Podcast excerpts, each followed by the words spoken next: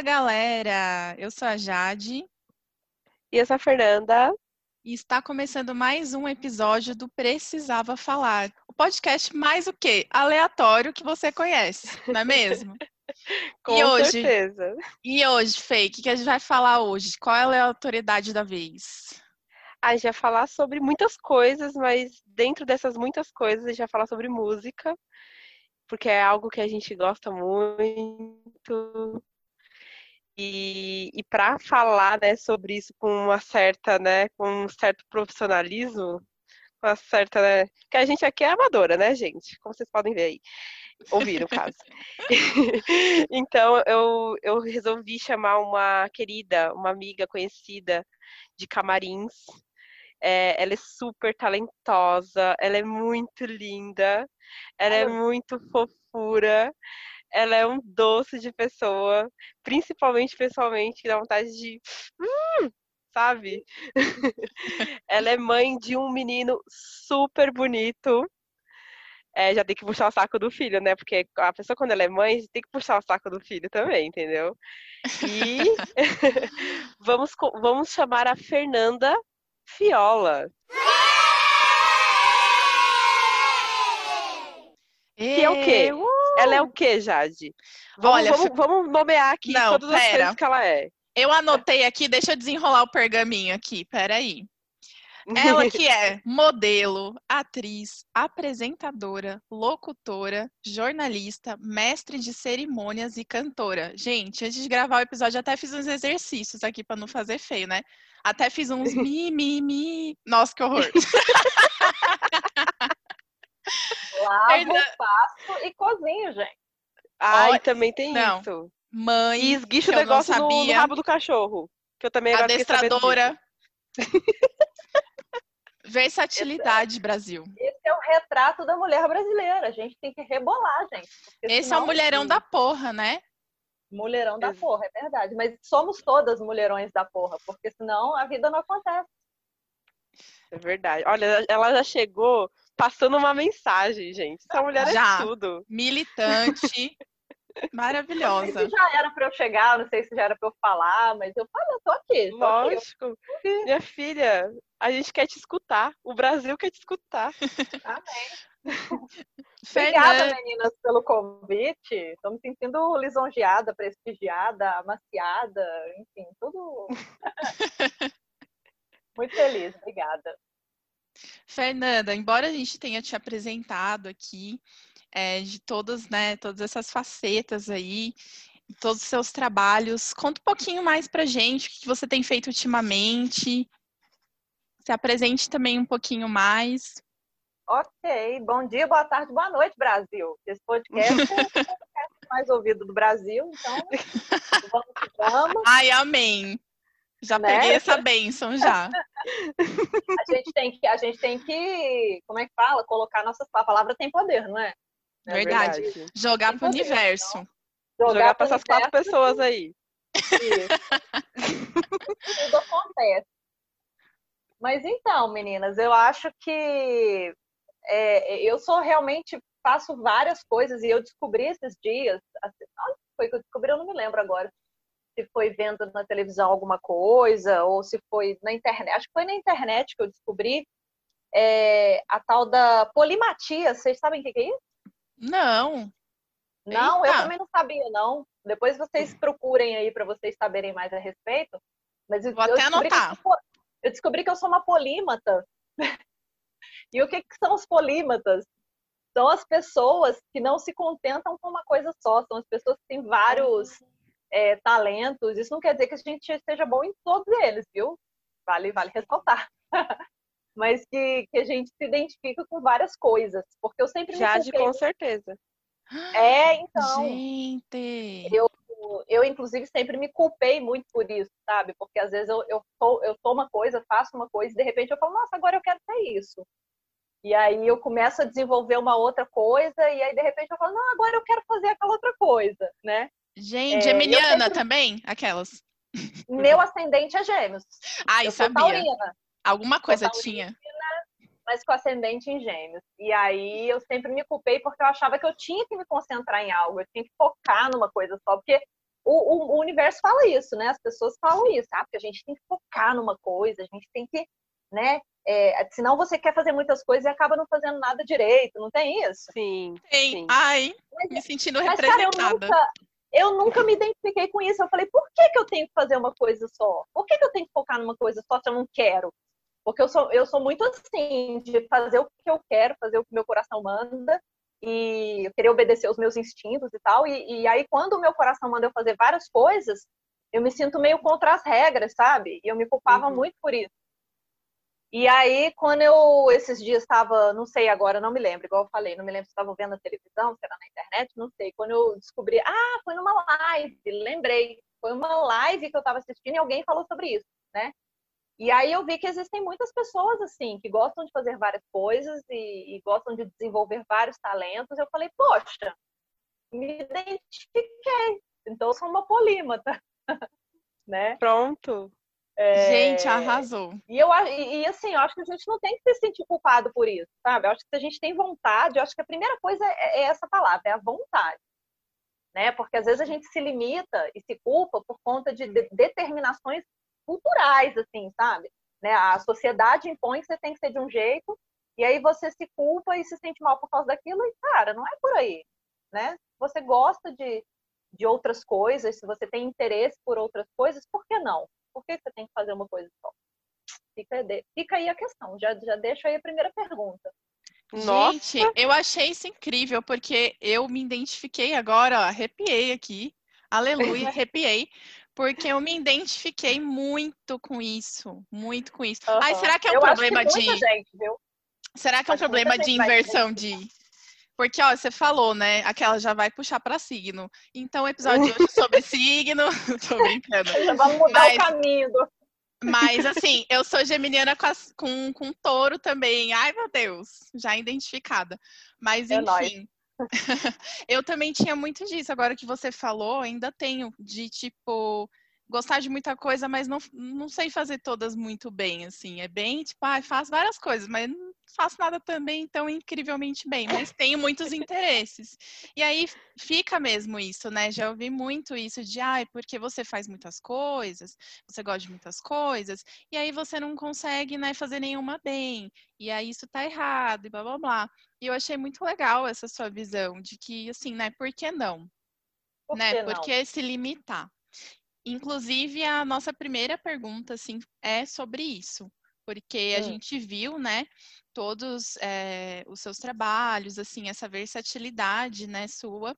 E eu queria, a gente queria saber um pouquinho mais o que, que chegou primeiro na sua vida, assim, né? Então, chegou primeiro a, o mundo da moda, assim, que eu acho que é meio natural, né, no, no caminho, assim, de, tipo, assim, atrizes hoje em dia, uhum. pessoas, né, que estão que estão na televisão, por exemplo, muitas começaram como modelo, né? Então acho isso muito normal, assim, é o caminho meio que básico, assim. Então, isso quando eu tinha 13, 14 anos, eu era bem novinha, e eu comecei a trabalhar como modelo na minha cidade, né, que é Uberlândia, Minas, Triângulo Mineiro. É... Comecei a desfilar, comecei a fazer foto, né, aquele, aquele básico, assim. Então, isso foi o que chegou primeiro na minha vida. E aí, uh, eu hoje, eu costumo dizer que eu sou modelo aposentada, né? Porque, afinal de contas, eu estou com 43 anos, então estou é, meio passando da hora já, né? Mas ainda faço algumas coisas. De vez em quando surgem algumas coisas, alguma foto, alguma coisa assim de moda, eu faço. Mas não é mais o meu forte, hoje não é o meu foco. Mas então eu comecei como modelo, inclusive eu morei aqui em São Paulo três anos, no final da década de 90. Eu tinha 17 anos, eu vim morar em São Paulo sozinha. Porque eu queria, queria muito ser modelo, queria virar Gisele Bündchen, queria, enfim, né? Todo, todo aquele glamour, né, da, da moda eu queria. E aí eu vim morar em São Paulo e é claro que deu tudo errado, né? Porque eu não tinha uma coisa muito importante nessa época, que se chama maturidade. Né? Então, eu tinha vontade, mas eu não tinha maturidade. Então, eu não sabia exatamente como agir. Então, o que, que uma criança de 17 anos né, vai conseguir? Peraí que o Darth Vader vai entrar em ação.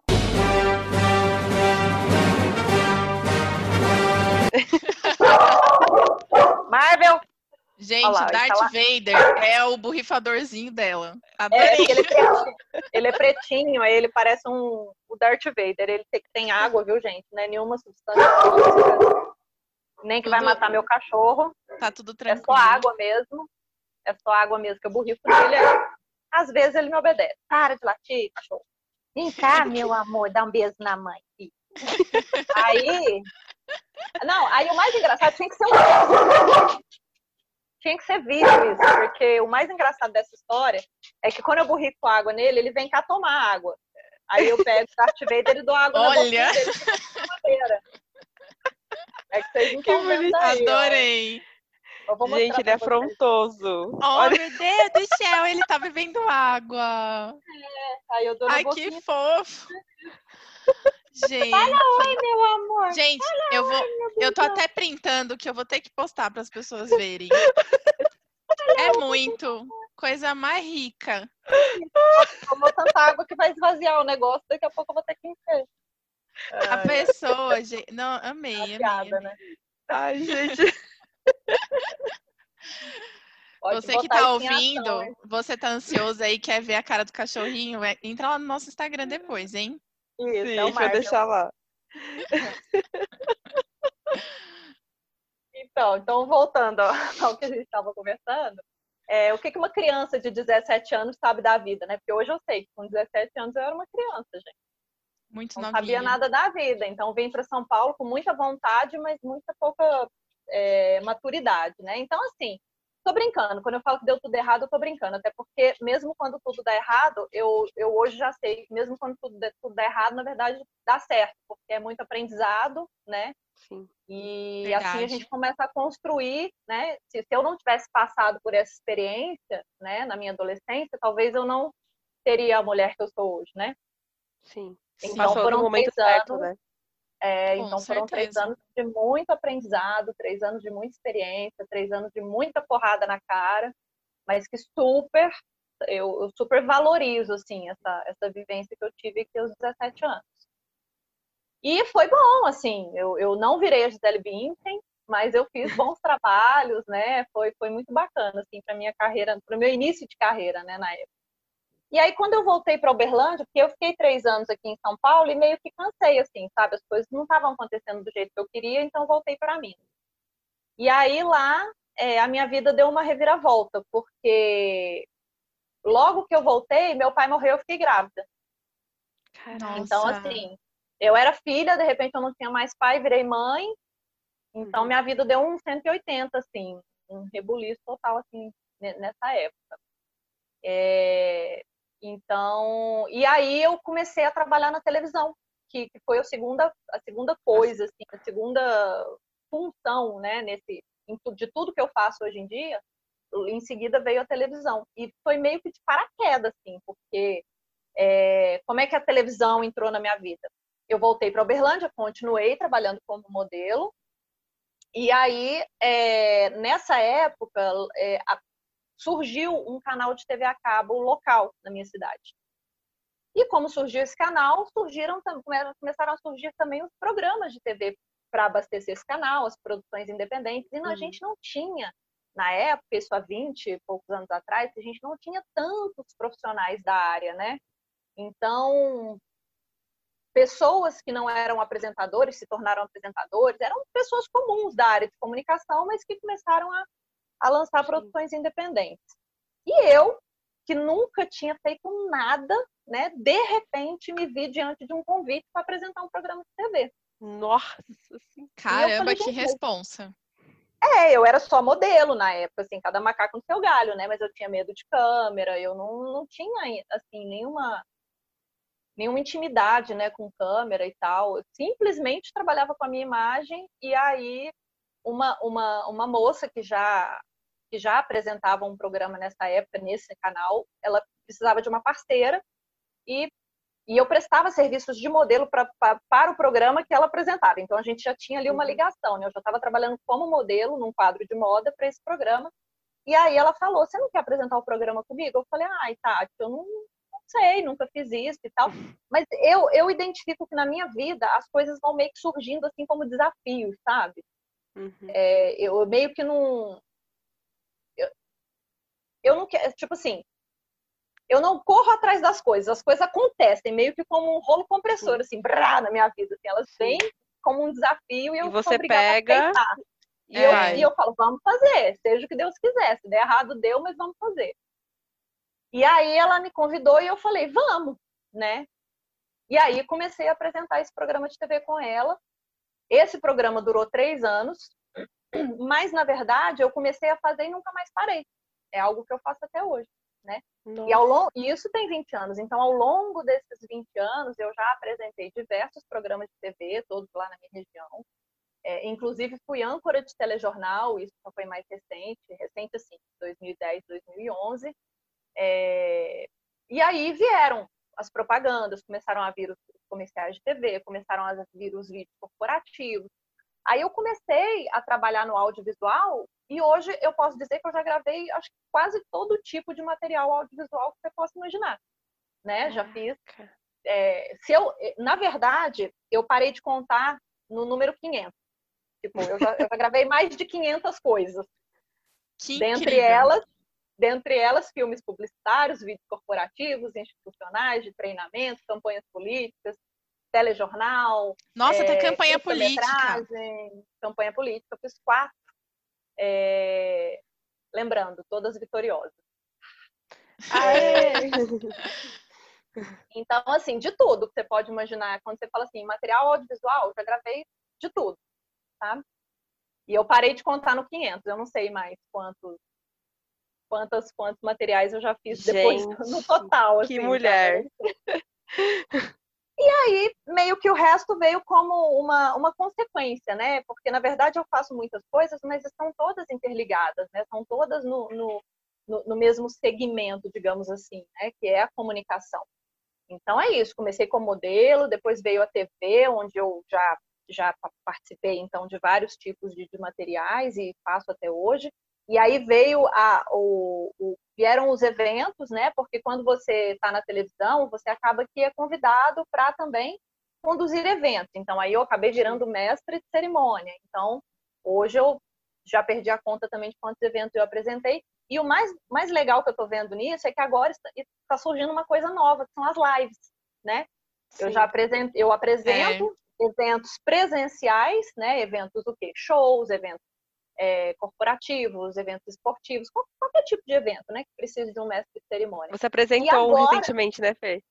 Sim, e agora, por show, conta né? da pandemia, é, vieram as lives, que eu nunca tinha feito. Assim, já tinha feito vários, várias coisas ao vivo, mas para televisão, né? É diferente. E aí agora surgiram as lives, são eventos a galera está fazendo evento online, porque não pode fazer evento presencial, então vamos fazer evento online. Então, novas demandas, né? Novas demandas, exatamente. O que eu acho maravilhoso, é uma das coisas boas que a pandemia trouxe, se é que a gente pode dizer, né? Que essa pandemia tem alguma coisa de bom, mas eu acho que sim, né? É. Então, é. nessa pandemia, eu apresentei eventos corporativos, né? Porque agora, por exemplo, final de ano é uma época que, geralmente, fora da pandemia, é, existe uma demanda enorme de eventos de, de eventos Sim. corporativos, são os eventos de confraternização de fim de ano e tal, Sim. que eu sempre fiz. Só que agora eles estão acontecendo online. Então eu já fiz alguns, tenho até um agora de 18, é, e fiz e estou fazendo as lives musicais, né? Que está acontecendo demais. Eu fiz, por exemplo, do Israel Rodolfo, que é sertanejo, fiz o Eduardo Costa, fiz da dupla Emília Eduardo, Fiz agora mais recente, fiz do Lucas Luco. E uhum. fiz agora, acho que a última que eu fiz foi a do Roupa Nova, que foi maravilhoso. Ai, isso que eu, eu ia falar. Eu achei eu chique demais. Chique demais, é. gente. Fucei Instagram também, não vou mentir, stalkeei, né? Vi, achei Não incrível. fez mais do que sua obrigação, já stalkear eu... os convidados, saber de tudo da vida deles. Tá eu não nego, eu já faço isso com, né, com pessoa que eu já nem conheço. Imagina com quem eu vou conversar, não é mesmo? É, tá certinho, é isso aí. Fazendo você tava muito linda, Fê. Nossa, Obrigada, você tava assim, espetacular. Sério. Obrigada. Aí, ó, gente, quem quiser me conhecer melhor, pode ir lá no, no, no, YouTube do Roupa Nova, ver a última live que eles. Ah, quer dizer, não sei se é a última, não vou falar que é a última. Mas é a live que eles fizeram em Uberlândia, eu que apresentei. E já passou eu, arroba também. É, já fala, senão vai que a gente esquece. Ah, também. o meu Instagram, arroba Fernanda Viola Voz. Oh. Belezinha. E a aí, pessoa que ela tem viola essa... no nome, ela tem que ser cantora Não, também. Eu ia perguntar, viola é artístico ou é seu mesmo? E aí, e aí entra uma coisa muito curiosa, gente, porque o Viola é meu sobrenome mesmo, já. Gente, que incrível! É... Só que é muito, é muito engraçado, é muito curioso, porque quando eu era criança, eu não gostava desse nome. Ó, por motivos óbvios, né? Porque era motivo de chacota, né? O pessoal zoava, ai, viola, né? Enfim. Tinha um amigo na faculdade que todos os dias, quando ele chegava na sala, ele cantava. Amanheceu, peguei a viola, botei na sacola e fui viajar. Ai, desculpa. Era muito engraçado. E aí, é... então é sobrenome mesmo. Então, o que acontece? Na minha infância eu não gostava, porque era muito de chacota, enfim. Mas quando eu fui virando adulta, obviamente, eu comecei a gostar. Por quê? Porque eu percebi que é um nome marcante, né? Não é Muito. Um, sei lá, Silva, Souza, nada contra, viu, gente? Mas assim, um nome mais comum, né? Ferreira, enfim. É um nome diferente. Então eu comecei, comecei a perceber que as pessoas gravavam, as pessoas me associavam, né? Ah, Fernanda Viola, já sabia quem era. Porque Fernanda tem várias, agora Fernanda Viola já é mais diferente. Então, eu comecei a ver o peso que tinha esse meu sobrenome. Comecei a ver que era legal, comecei a ver que era impactante, né? Por exemplo, meu pai, ninguém conhecia meu pai pelo nome, todo mundo chamava ele só de Viola. Era o seu Viola para cá, o seu Viola para cá. Isso acontece com meu irmão também. E acontece comigo. O povo fala assim: ó, oh, Viola.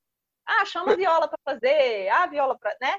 Então, tem muita gente que hoje me chama só de Viola. Só que o mais curioso ainda é que eu comecei a cantar. Que já é uma outra história que eu vou contar para vocês e tal. Só que eu não canto sertanejo, e aí é que tá a ironia do destino. Por Cadê a viola? Se eu, se eu cantasse. É, se eu cantasse sertanejo, seria perfeito. Olha aí, eu já tenho um nome, já, já tinha um nome pronto. Você até com a dupla. Você até a dupla. Já? Fernanda e Viola. E Viola. É. Então seria perfeito, mas eu não canto sertanejo. E aí o que, que acontece? Quando eu comecei a cantar, isso há seis anos atrás, pouco tempo, é, eu comecei a cantar usando meu nome, Fernanda Viola. Só que é óbvio que em pouquíssimo tempo eu vi que não estava funcionando. Que não Sim. funcionava. Por quê? Porque o meu nome vem de outra coisa. Né? O meu nome vem de outra mensagem. Todo mundo, apesar de cidade, a galera me conhecia e tal, mas assim, quem não conhecia falava, ah, eu vou ali porque vai tocar sertanejo, né? Fernanda Viola. E uhum. aí dava errado. Não era isso. Porque eu canto pop rock. Então, logo no começo eu vi que eu não poderia usar o meu nome para cantar. E aí eu comecei a usar outros nomes de projetos. Eu já usei vários, inclusive até hoje eu não estou satisfeita, eu vou mudar de novo o nome do meu projeto. Enfim, porque eu não canto sertanejo. Olha que, que ironia, que coisa curiosa e engraçada, né?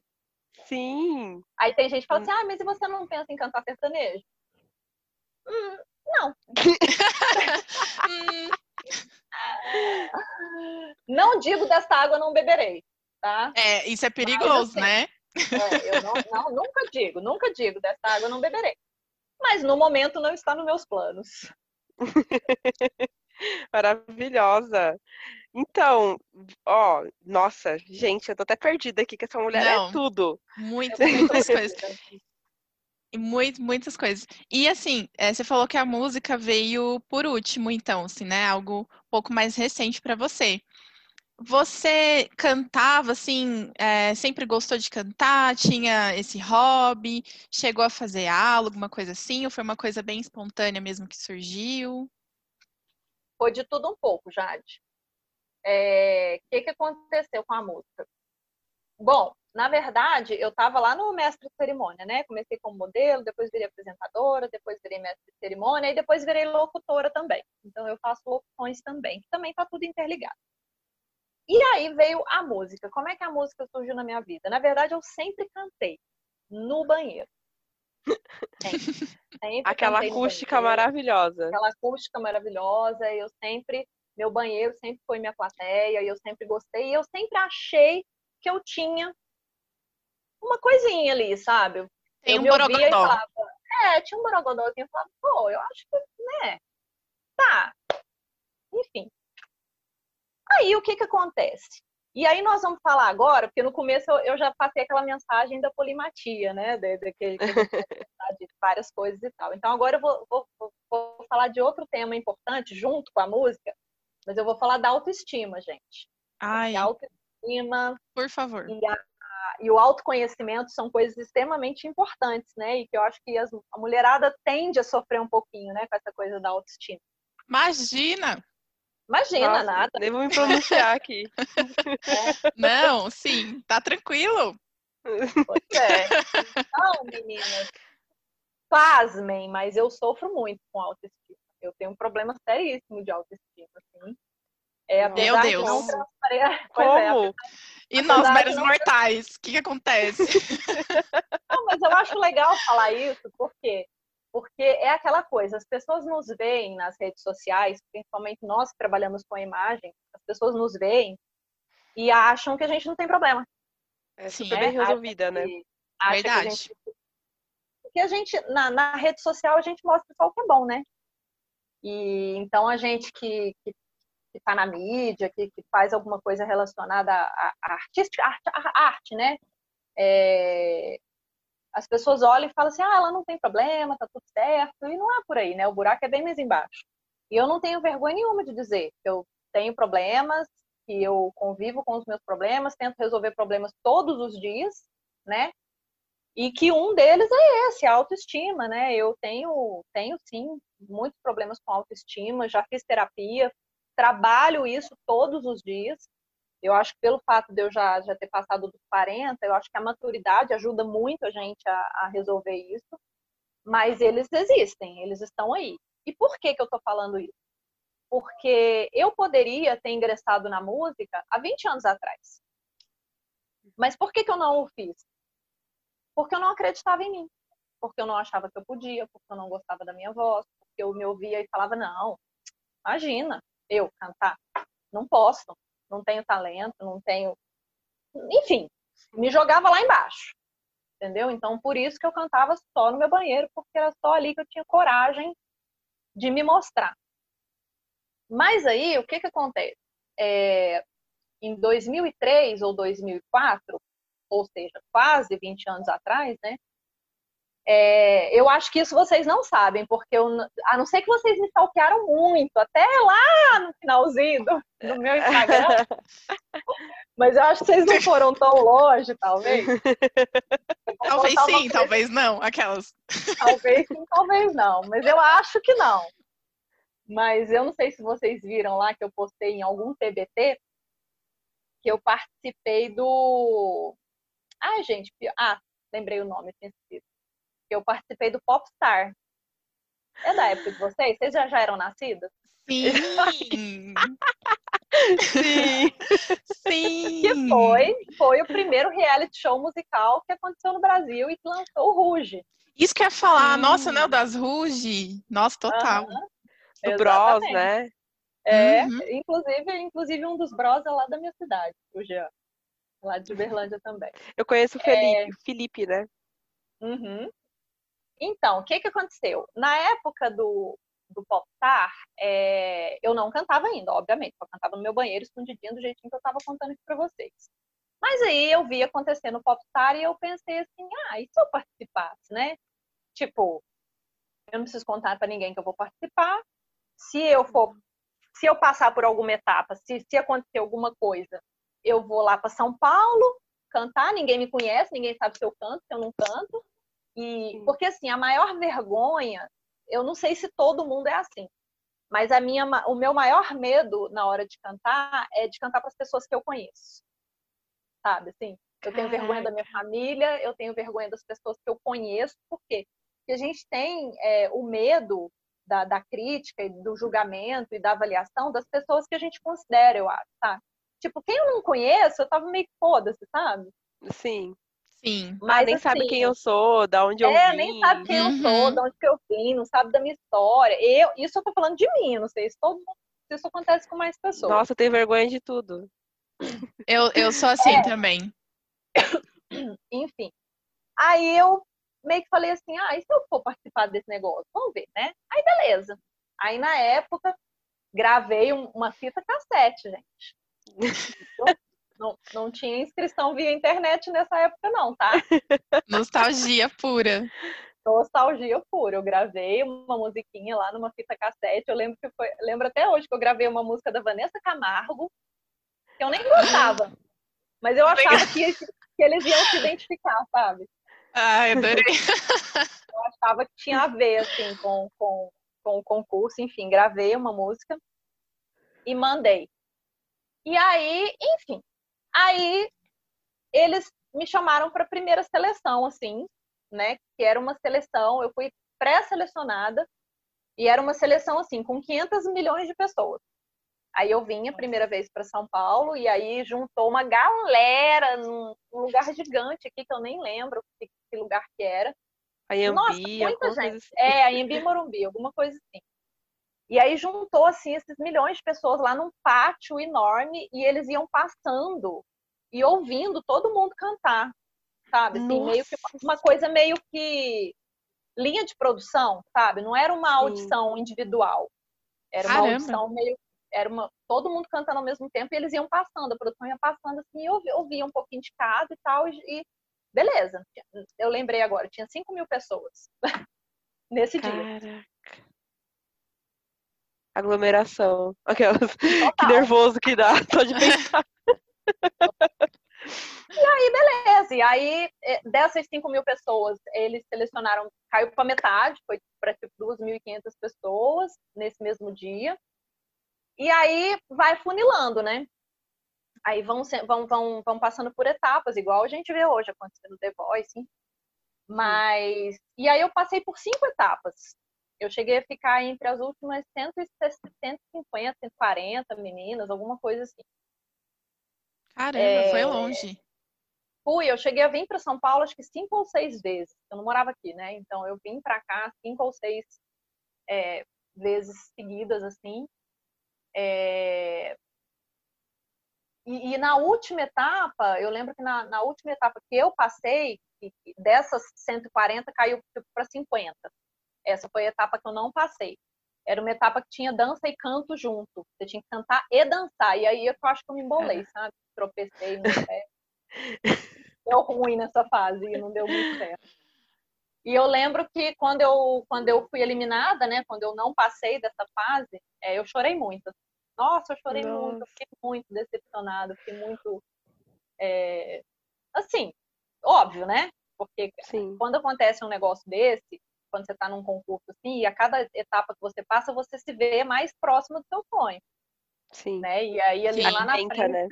simplesmente ser eliminado, nossa, é muito ruim, gente. É uma sensação das piores, assim. Você não quer criar Nossa. expectativas, você cria, não tem Não como, tem né? jeito. A expectativa nos move, né, também. É, e aí tem duas coisas. Primeiro que eu era muito nova, né? Então, por exemplo, naquela época, você é mais imaturo ainda para lidar com essa pressão, com essa expectativa, né? Sim. E A frustração também, né? frustração. E, e eles, na época, o programa era, é, tipo assim, a- a- é, todas aquelas etapas, tudo aquilo que acontecia era o, o, o conteúdo de um programa de TV. Então, assim, eles trabalhavam muito isso, né? De, de fazer mesmo você ficar ansioso, de fazer mesmo você Sim. ficar com expectativa. Aquilo tudo era, era muito trabalhado, era conteúdo, né? Sim. Então, eles deixavam mesmo a gente ia loucura, assim, na, na questão da expectativa, da ansiedade. Então, na hora que eu recebi o não, foi muito frustrante. Mas, enfim. Então, foi mais um motivo para eu falar que eu nunca mais ia cantar. Porque mesmo passando por cinco etapas, eu falei, não, não é para mim. Ao invés de eu pensar, olha só como é que é a cabeça da gente. A cabeça da gente sempre funciona mais pro negativo do que pro positivo. Ao invés de eu falar assim, poxa, eu passei por cinco etapas, uau, eu posso, né? Eu, eu tenho ali uma ponte Tem alguma coisa. Sim. É, tem alguma coisa ali que pode. Não, minha cabeça já é a autossabotagem. Eu já olhei para mim e falei, isso não é para mim. Não vou investir nisso porque isso não é para mim. E aí eu meio que botei aquele desejo numa gaveta e tranquei ali dentro e ali ficou, né? Por muito tempo, hein? Por muito tempo. Por, nossa, muito tempo, né? E aí, hoje eu olho e falo assim, poxa, é, talvez pudesse ter acontecido antes, talvez, talvez eu pudesse estar num, num, num lugar diferente hoje se eu tivesse é, realizado isso antes. Mas, cara, eu não vou ficar me, me sabe, me martirizando Sim. por conta disso. Eu acho que tudo acontece Sim. na hora certa, tudo tem um propósito, né? E eu acho também, Fê, que todos esses trabalhos que, que você fez antes da música te preparou muito também pra música, né? Pra você perder essa timidez, essa. Porque aí você já estava já tava, é, adaptada com as câmeras, com a sua voz, né? De escutar sua própria voz em outros trabalhos. Eu acho que isso também é, fez parte, né? De, de um preparo para você depois seguir com a música, assim. Porque se fosse lá atrás, você não ia ter essa bagagem toda, né? Como apresentadora, locutora, enfim, né? Cerimônias. Então, acho que isso te deu um gás também, né? Tipo, uma segurança também, né? Tudo fez parte da, da construção, né, da, da, minha persona, assim, enquanto, Sim. enquanto tudo, Porque na escuta, verdade. Né. É, escutar minha própria voz ainda é difícil para mim, fazendo podcast, Nossa, sabe? Tipo, que dificuldade. Eu, fico, eu fico com agonia. E eu imagino assim, tipo, para você deve ser agora, você deve tirar de letra isso.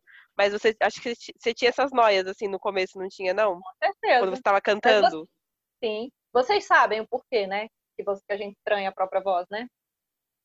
Por quê? Ai, conta pra vocês gente. Vocês não sabem por que, que a gente estranha a própria voz? Isso não é só vocês, todo mundo, né? Estranha Sim. a própria voz quando, quando ouve a voz gravada. Isso eu ensino na minha oficina. É porque a gente ouve a nossa voz de uma fonte diferente das outras pessoas, né? Por exemplo, a gente ouve a nossa voz recuando dentro da nossa caixa acústica, que é a nossa cabeça. Sim. Então a uhum. gente ouve a nossa própria voz diferente das outras pessoas. As outras pessoas não ouvem a nossa própria voz do nosso ponto de vista, de dentro da nossa caixa acústica. Eles ouvem o que sai da nossa boca. Né? Então, a gente ouve a nossa própria voz com uma reverberação diferente, que é o que ecoa dentro da, da nossa cabeça, e as outras pessoas não. Então, quando a gente ouve a nossa voz gravada, é a nossa voz que sai da boca. É exatamente o que as outras pessoas ouvem. Misericórdia. Então, por exemplo, quando a gente estranha, Desculpa, a gente estranha. Galera. A gente estranha, mas as outras pessoas não estranham. Porque o que elas ouvem no podcast é exatamente o que elas ouvem quando você abre a boca e fala. É só a gente que ouve a nossa própria voz diferente. Então, quando a gente ouve gravado, que vem de uma fonte diferente, estou conseguindo. Vocês estão me entendendo direitinho? Sim, com certeza. Eu tô chocada.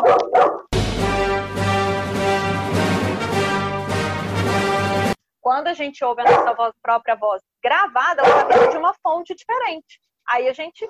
Hora do Darth fala, Vader. Hora do Darth Vader. Darth Vader entrando em ação. Ai, a gente. Luca, você já sabe.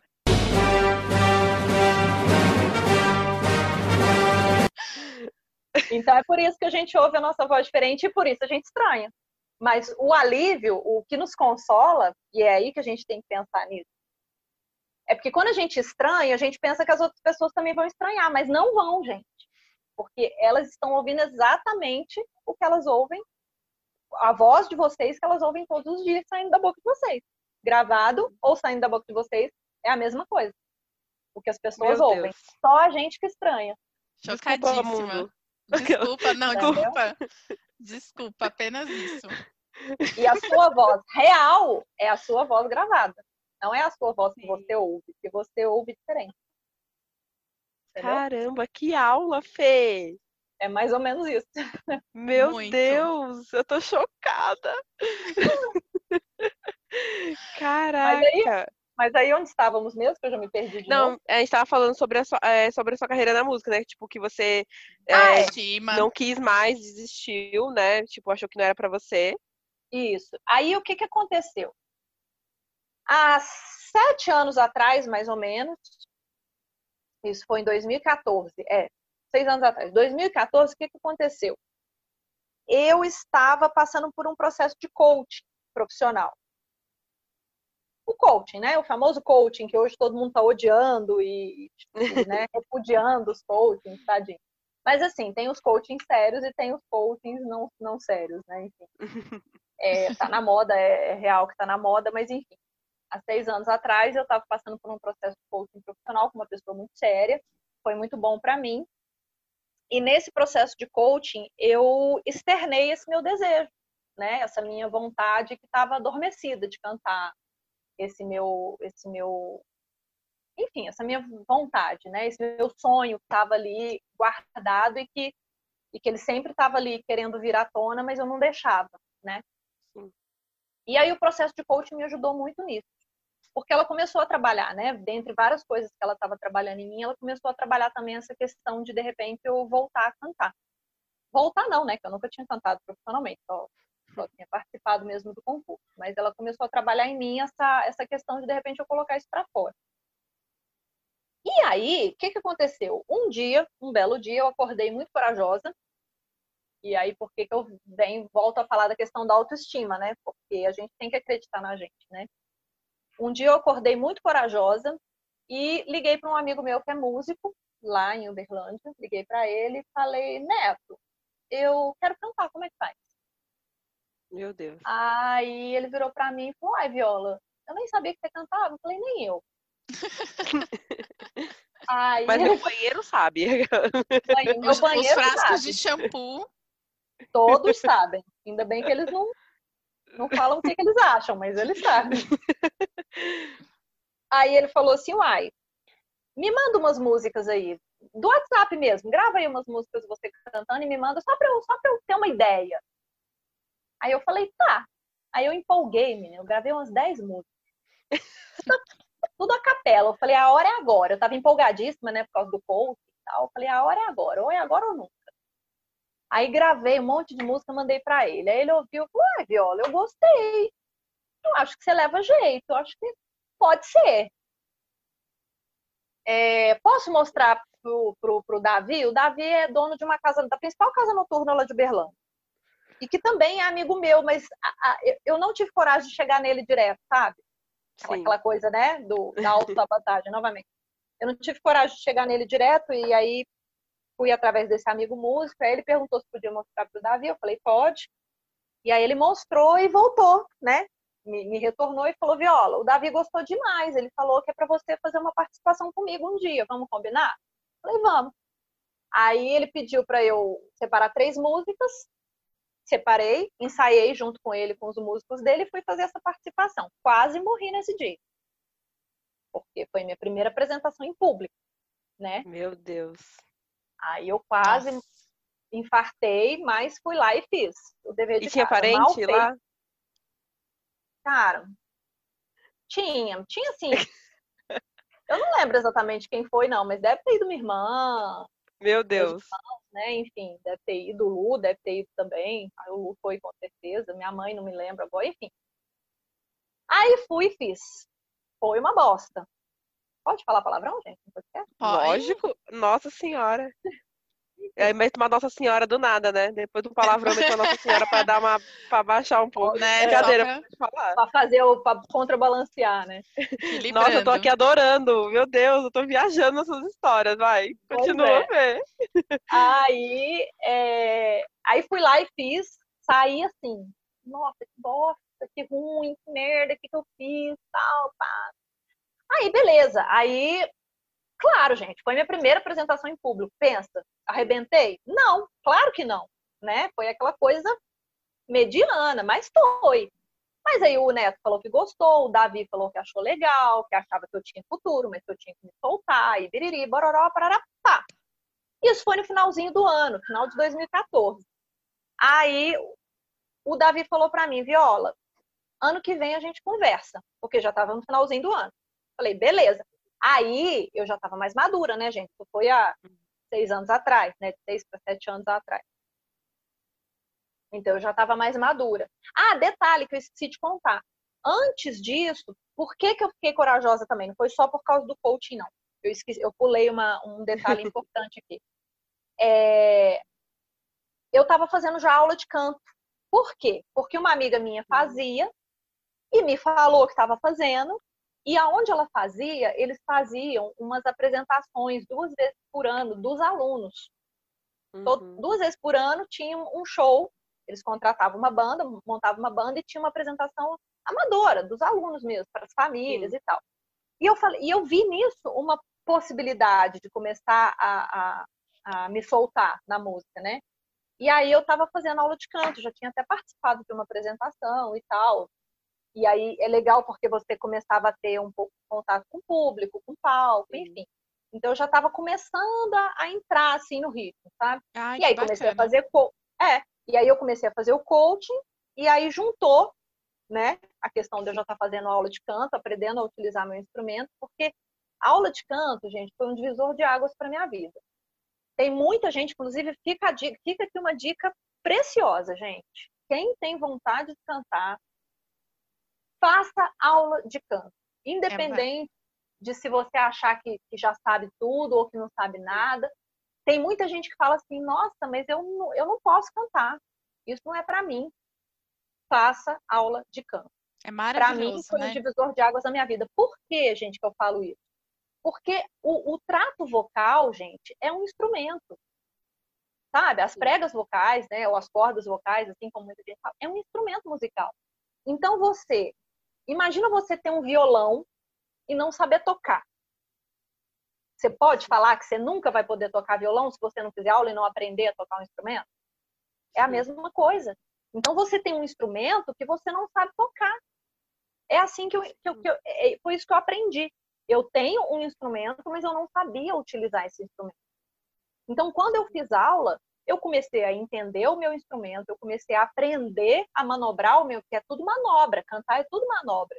Manobra de respiração, manobra muscular, entendeu? São técnicas que você aprende.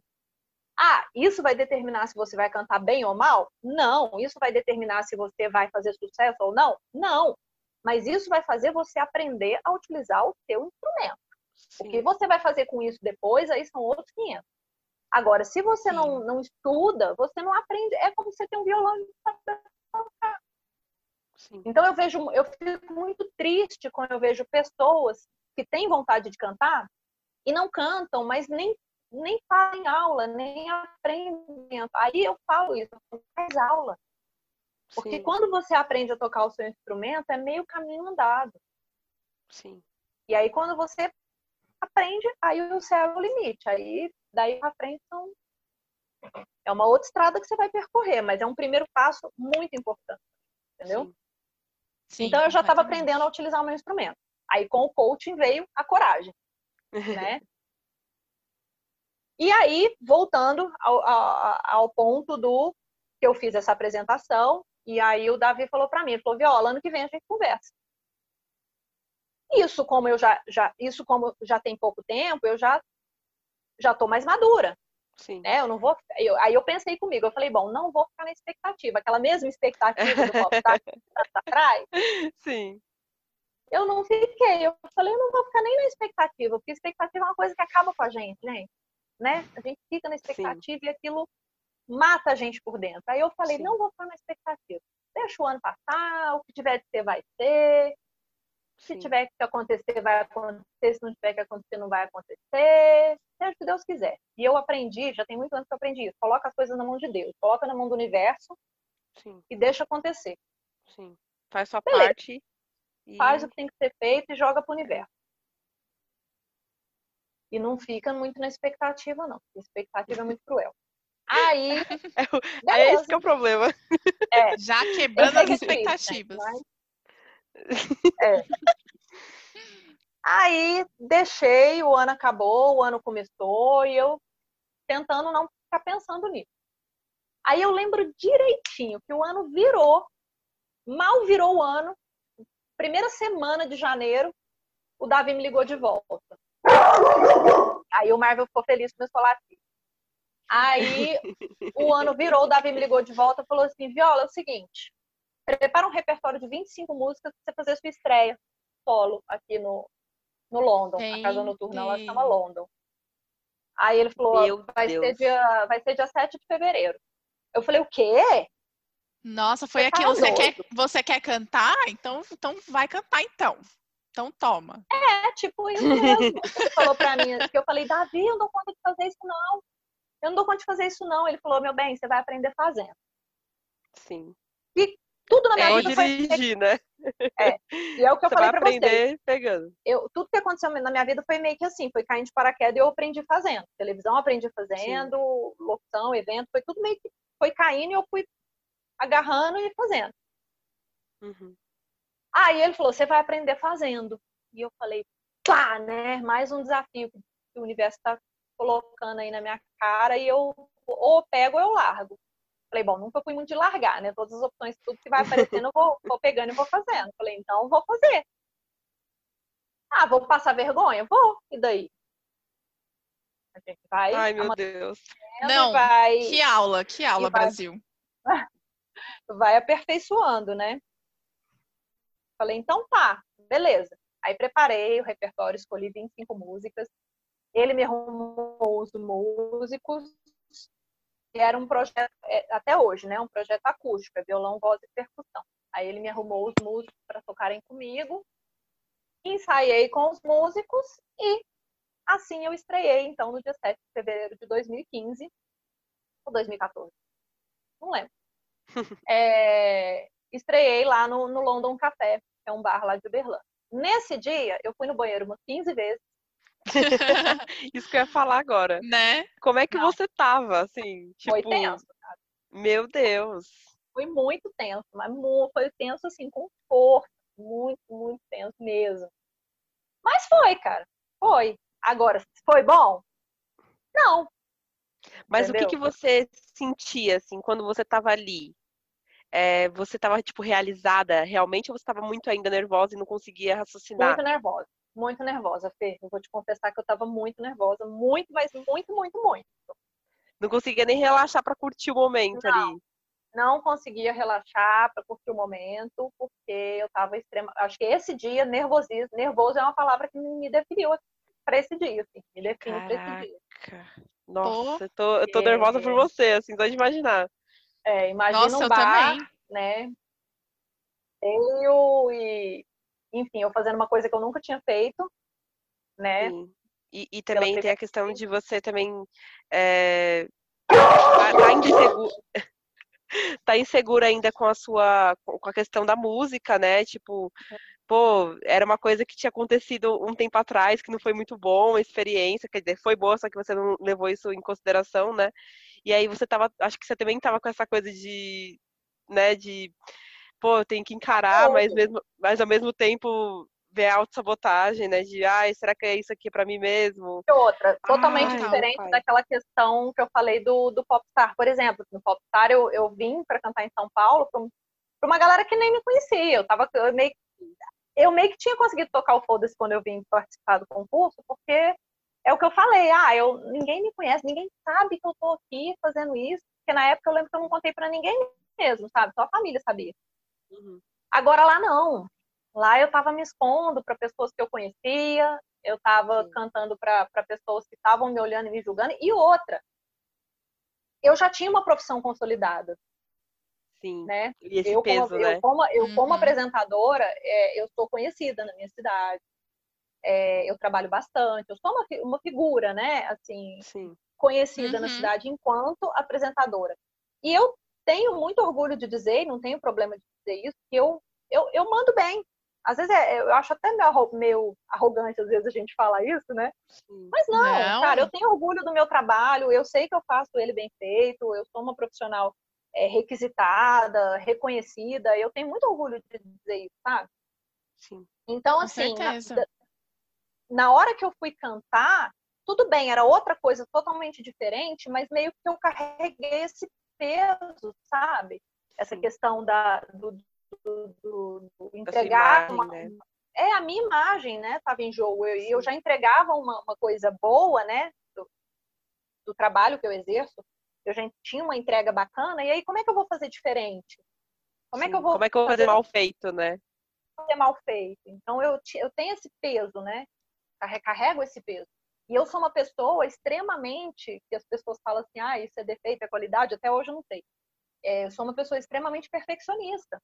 Eu acho que isso em excesso é ruim, sabe? Não, não é bom em excesso, porque você acaba com, com aquela coisa de, ah, eu nunca vou fazer algo porque não, não tô pronta ainda. Eu nunca vou fazer algo Verdade. porque eu não tô perfeita ainda, porque eu não tô totalmente preparada.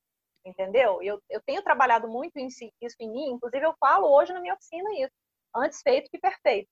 Senão a gente nunca faz. Sim. Principalmente eu, que sou uma pessoa extremamente perfeccionista, se eu for esperar eu tá totalmente pronta, totalmente preparada, totalmente, ah, isso aqui tá ok para fazer, eu nunca Sem vou fazer, fazer. nada. Você só vai É. estar preparada quando você fizer, né? Você fazendo, né? Você vai se Fazer aprimorando faz no, parte no meio da do sua caminho, né? preparação, né? Sim. Por É. exemplo, eu faço uma comparação muito minha com o Lu, né? O Lu é meu marido, para o pessoal que está ouvindo, né? A Fê Sim. conhece, ele é comediante stand-up, e então ele também está nos palcos, está fazendo show. E, e engraçado como a gente é oposto nesse sentido, Fer, que é assim, o Lu, de Certo. 10 shows que ele faz, nove ele sai do palco super feliz, achando que foi super bem, super animado, mesmo que não tenha sido tanto, sabe? Sim. Eu admiro a, eu admiro a positividade dele. Confiante, super confiante. confiante, sabe? Ele sai assim super bem. E eu sou o contrário. De 10 shows que eu faço, um eu saio desse jeito. Nove eu sempre saio achando que algo poderia ter sido melhor. Eu saio me Caraca, pegando sim. em alguma coisinha que eu errei. Eu Você se saio. cobra bastante. Eu me cobro muito, muito, muito. Mas eu tenho trabalhado muito isso. A sabe? gente sempre fala aqui é, no podcast sobre isso, de também levantando a questão feminina, né? Do quanto que para a mulher, às vezes, tem mais esse peso da perfeição do que para os homens. Os homens são mais corajosos do que perfeccionistas, né? Nesse sentido, às É. vezes. É, eu me cobro demais. E eu acho que isso só faz mal pra gente. Gente. A gente tem que aprender que na vida tudo é equilíbrio, sabe? Nada pode ser 8 ou 80. Sim. tudo em excesso é ruim, né? Então a gente Sim. tem que encontrar o equilíbrio e relaxar um pouco mais, né? E entender a outra coisa que eu falo na minha oficina, ó, eu vou acabar dando minha oficina que eu falo na minha oficina, mas que eu acho que é muito legal, e quando eu entendi isso, quando me falaram isso, fez muito sentido, e eu acho que serviu para me relaxar um pouco. Então talvez sirva para alguém que esteja ouvindo. É, a gente tem que entender que a gente não é o centro das atenções, né? Quando a gente, por exemplo, a minha oficina é sobre gravar vídeos, né? Eu ensino pessoas a como perder o medo de gravar vídeos, principalmente porque hoje todo mundo precisa fazer isso para as redes sociais, né? Para os seus Sim. negócios, para os seus produtos, enfim. Inclusive, vou fazer É. essa oficina. Não, é isso que eu ia falar. Já, já tô aqui Vamos fazer, pensando. Vamos marcar. Então, assim, é, o que que acontece? A gente tem muito medo de gravar vídeo porque a gente, pensa assim, igual eu, por exemplo. Hoje eu tenho hum, 9 mil seguidores no Instagram. Beleza. Aí quando eu posto um vídeo, eu penso assim, nossa, 9 mil pessoas vão ver o meu vídeo. Eu não posso fazer feio. Aí o que, Sim. que você tem que pensar? Baixa a bola, gente. Não vão 9 mil pessoas assistir o seu vídeo. Para! É, no máximo sua mãe vai assistir. A gente, igual a gente falou isso com o podcast, né, Fê? Quatro pessoas. Sabe? Relaxa. Foi A a mesma pensa que- coisa. A não ser que, eu, que a gente fosse a Beyoncé, né? Uhum. Não é. Sim. Então, assim, baixa a bola, relaxa. A não ser né? que você é o Whindersson Nunes, a Beyoncé, né? A gente acha que o universo vai ver o que a gente está fazendo. E não é por aí. Sim. Então, isso, quando me falaram isso, eu falei, nossa, é mesmo, né? Que bobagem. A gente fica num medo, assim, nossa, o mundo vai ver o meu vídeo. E não é por aí. Sim. Então, o que, que eu tava falando mesmo? Eu me perdi totalmente. O que, que eu tava falando antes disso? Ai, peraí, você Da, falou do da seu- aula de, seu aula de canto, Não. né? É. Essa preparação pra música. É, eu falo demais, gente. Nossa, vocês me cortam isso. porque Deixar eu vou. Desse percurso aí com a autoestima que teve, está ligado com a sua parte musical, né? Com... Sim. Ah, então, é, vamos, vamos voltar ao que interessa, então. Mas aí, é, o que, que aconteceu? Então, nesse dia eu fui lá, fiz o que tinha que ser feito, saí achando que foi uma bosta, e realmente foi nesse dia, né? Porque foi o primeiro dia e eu não consegui relaxar, mas foi. Aconteceu, gente, sabe? Nasceu. Sendo boa ou sendo ruim, saiu, aconteceu, né? Dei a luz a um projeto. E aí, ao contrário do que eu imaginei que ia acontecer, foi mais uma coisa que aconteceu na minha vida e que eu nunca mais parei. Isso já tem seis, de seis para sete anos, né? E aí, o que, que aconteceu depois disso? Eu fiz esse primeiro show, e aí depois eu tive a oportunidade de fazer o segundo, e tive a oportunidade de fazer o terceiro, e o negócio foi acontecendo. E eu continuei estudando canto. Eu acho que eu fiquei acho que uns 3, 4 anos fazendo aula de canto. Parei, não, não faço mais, e é uma coisa que me assombra todos os dias, porque fica esse bichinho falando que eu tenho que voltar, e eu tenho que voltar a fazer, porque eu acho uhum. que é, o estudo para tudo na vida ele, ele tem que ser permanente, né? A gente não pode simplesmente fazer e falar, ah, já sei, vou parar. Não. Sim. Principalmente se é algo que você faz profissionalmente, você tem que estudar eterno, né? Sim. Então, assim, Sim, eu. Se aprimorando, né? Assim Com que certeza. eu tiver a oportunidade, eu quero voltar a fazer aula de canto. É, mas o negócio foi acontecendo, foi rolando, foi rolando. Eu comecei a cantar em outros bares e comecei a, a, a ganhar dinheiro. Dinheiro, sim, né, gente? Pequenininho, porque músico, principalmente na carreira musical, principalmente no interior, sim. né? Não dá muito para ficar rico com isso, não. Mas eu digo assim, eu acabei me tornando profissional, porque eu entrei para um mercado né? E comecei a receber por isso e faço isso até hoje em paralelo com a minha atividade principal, né? Que é a televisão, que são os vídeos, os eventos. E, e faço isso, estou fazendo até hoje, né? Tenho planos. É, agora, obviamente, estou parada, assim como a maioria dos músicos no Brasil estão parados por conta de pandemia. Sim veio, acabou que isso veio de encontro também com a minha mudança para São Paulo, porque eu vindo para São Paulo, eu vou ter que me desenvolver um projeto aqui, porque os meus músicos estão em Berlândia, não tem como eu trazê-los, né? Para tocar comigo aqui. Então, aqui em São Paulo, eu vou ter que conhecer músicos, montar um projeto aqui para me desenvolver musicalmente aqui. Mas já estou aproveitando a pandemia para mexer os meus pauzinhos e, e começar a organizar, né? Sim. É, então, sim, pretendo me desenvolver como cantora aqui também. E canto pop Nossa. rock, né, gente? É... É. Cara, Fê, você canta com seu filho, né? Tem alguns vídeos que você faz é, com ele faz. que eu acho incrível, assim. É. E ele é muito, ele tem o seu jeito, assim, não sei, ele parece com você, ao mesmo tempo que ele parece, ele não parece, mas ele tem o seu jeitinho. Não sei, ele, ele é muito com, ele, ele, sempre parece muito comigo até as pessoas conhecerem o pai. Sério? Quantos anos ele tem mesmo?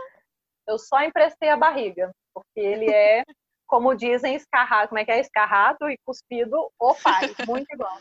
É que ele tem o seu jeito quando vocês estão cantando, não sei, alguma coisa liga vocês, né? assim, vocês se parecem.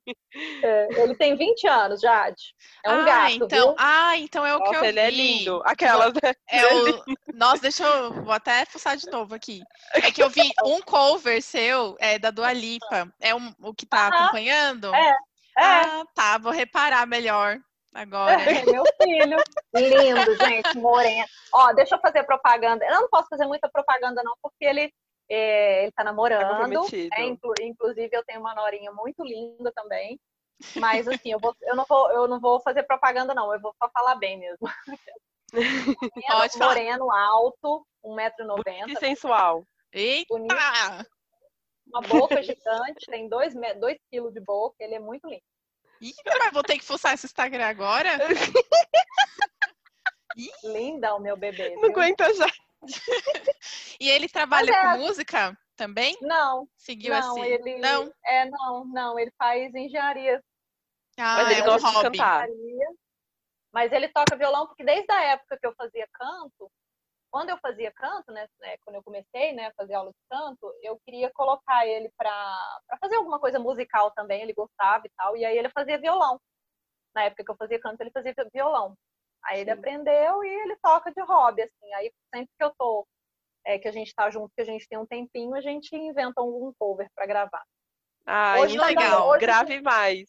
Que é, família. A gente não tem tido muito tempo, porque primeiro porque eu mudei para São Paulo, e ele não veio comigo, né? Ele já tem a vidinha dele lá em Berlândia, é, trabalha, estuda, enfim, namora, então não vai mais, mais não vai mais ficar andando atrás da mamãe, né? É, então a carinha mora... da mamãe, gente. É, a mamãe, mamãe Caiu uma lágrima. Mas, mas ele mora com a minha mãe lá em Berlândia, então os dois se cuidam lá. Então a gente não tá tão pertinho. E também quando eu vou, é, ele está muito apertado de, de, tempo, né? Porque ele trabalha o dia inteiro e estuda à noite, ainda tem namorada, né? Então, Sim. às vezes sobra um tempinho para a mamãe. Ai, fica aí, viu, filho da Fernanda? Um pouquinho mais de atenção pra mamãe. É, Pra mamãe vocês fica gravarem carente. mais vídeos. Né? Botar Mamãe esses covers aí. É. Mas é isso. Amei. Nossa, agora Fê, eu preciso... como é, como é rica a sua história, assim, de. Muito. Nossa, são tantas informações. É e hoje, Fê, coisa, você, né? você tá feliz, assim, tipo, no que você tá fazendo agora, atualmente? Assim, você. Você tem algum projeto, assim, de, de outra coisa além da música, assim, aqui em São Paulo? Claro. Eu sei que você tem um projetinho aí que você já gravou, né? Qual? Será que eu posso falar? Ah, bom, não sei. Fala, Será que a gente tá pensando fala, na mesma coisa? É Pode a falar. série. Ah, sim. Se aventurou, tá? se aventurou em mais uma, né, Fê? Na série aí é. também. Gravou uma série. Foi a sua primeira série, Fê, que você gravou? Foi o primeiro o quê? A primeira Série? série, assim, seriado Sim, que você com gravou? certeza. Eu acho que agora em São Paulo, Fê, é, agora eu vou começar a fazer tudo que eu sempre sonhei. Por Ah, quê? Porque quando É, porque assim, porque qu- desde pequena, é, eu acho que a primeira coisa, assim, eu comecei como modelo, né, igual eu falei, mas eu sempre falava desde pequena e eu sempre via em mim que eu queria ser atriz, né, eu, eu, eu queria ser artista, eu queria fazer televisão, eu queria, enfim, fazer cinema, novela. Esse sempre foi o meu sonho desde pequenininha, sabe? É, eu sempre tive essa coisa de ficar posando, de ficar né, encenando, enfim. Sim. Só que o que, que acontece? A minha vida inteira eu morei em Uberlândia, no interior, e no interior a gente não tem mercado para ir. Né? A gente Sim. tem ali algumas coisinhas que acontecem, eu gravei alguns curtas, né? Participei de algumas produções, mas coisas pequenas, né? Uhum. Mas eu digo assim, grandes produções, o mercado mesmo de, de, de, de atuação se dá nas grandes capitais, que é São Paulo e Rio de Janeiro, né? Sim. Digamos assim.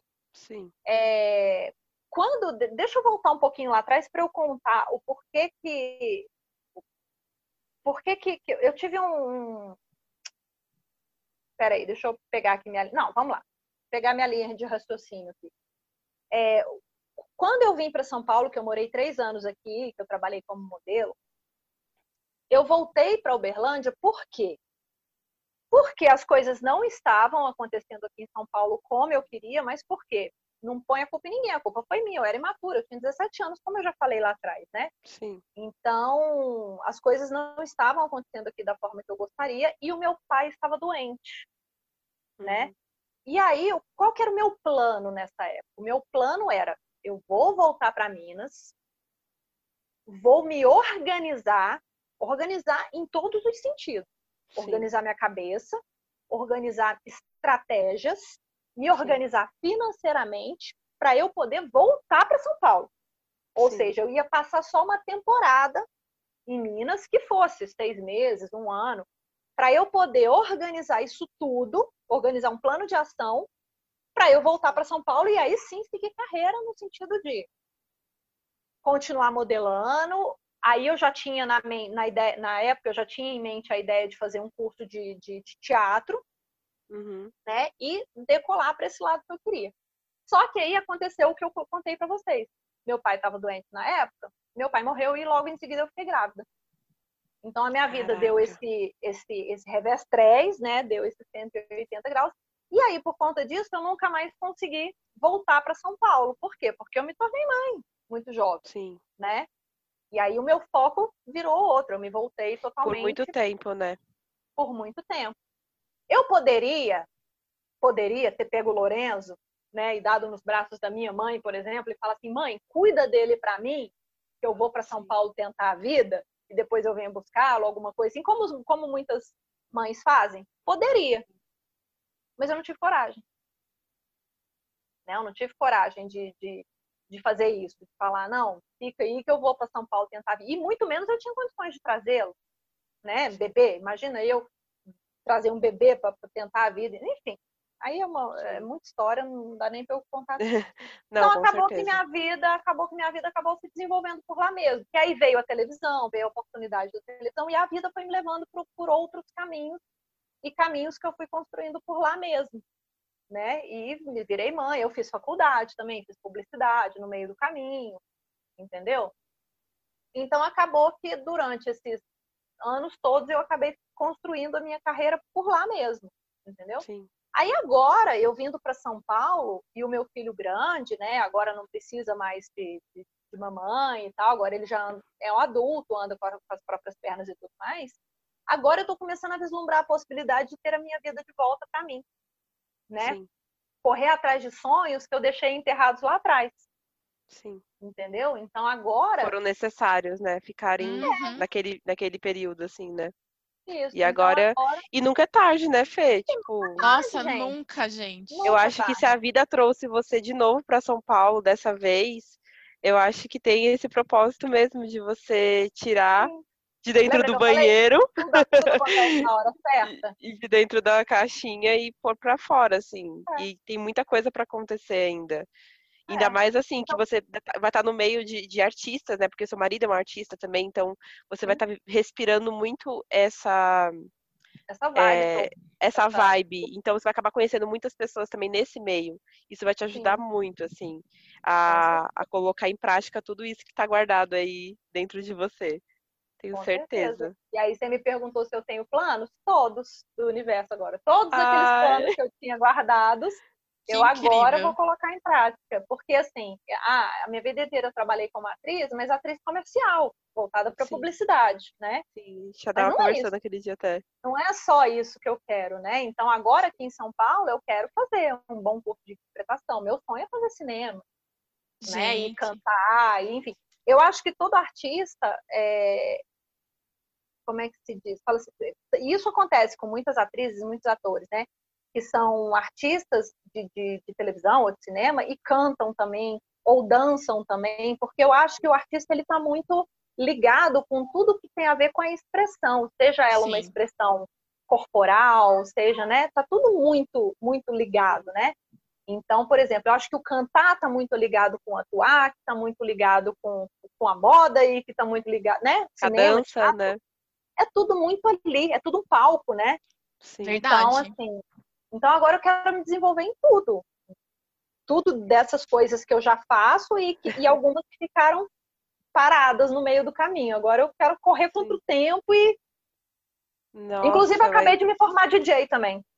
Pronto. pronto. Gente, Gente, tem que colocar aqui também. DJ. Eu vou colocar aqui também pra gente colocar na nossa, na nossa Sim. descrição. Sim. Anotado aqui também. Pois E é, agora, agora é, é hora de despertar essa Fernanda Montenegro, então, que habita aí. É, ver- é verdade. Bem por aí. Hora do Shader.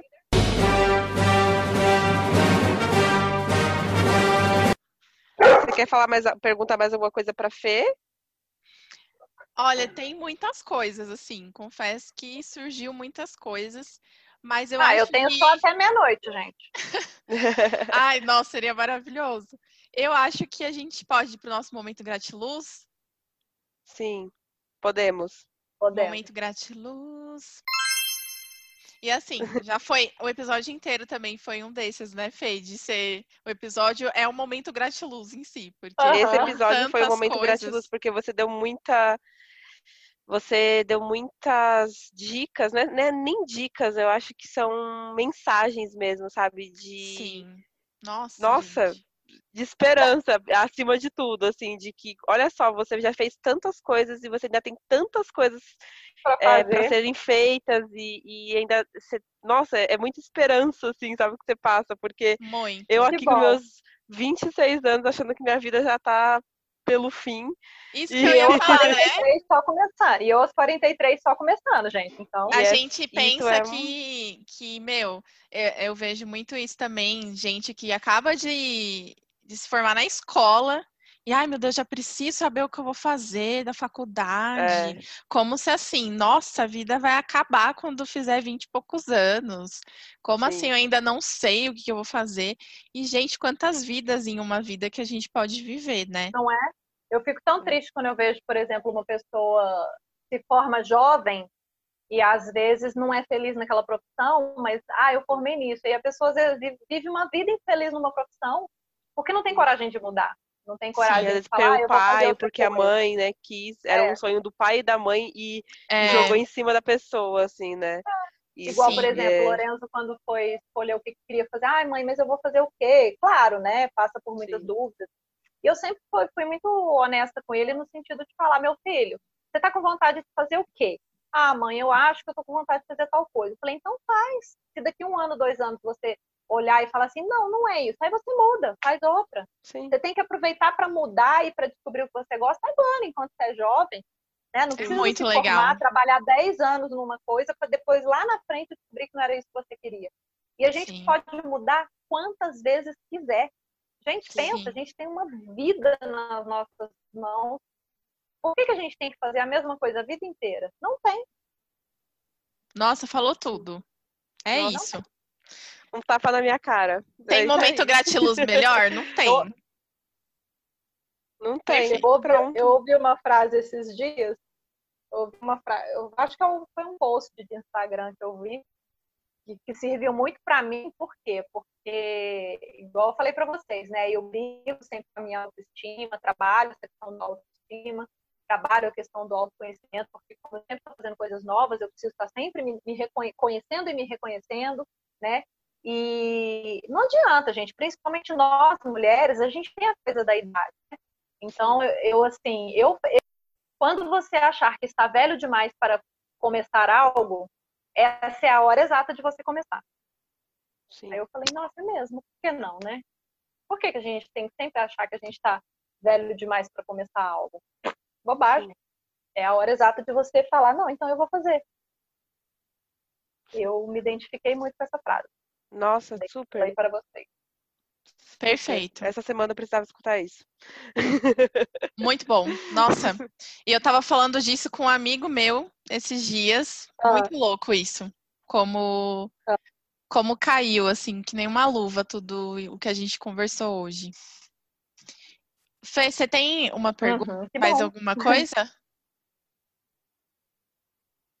Não, eu só queria é, saber, na verdade, o que que, qual é a pessoa, ou o que que te motiva é, na música, assim, em cantar? Se você tem alguém, ou se você Eu ia tem, perguntar a mesma coisa. é, sei lá,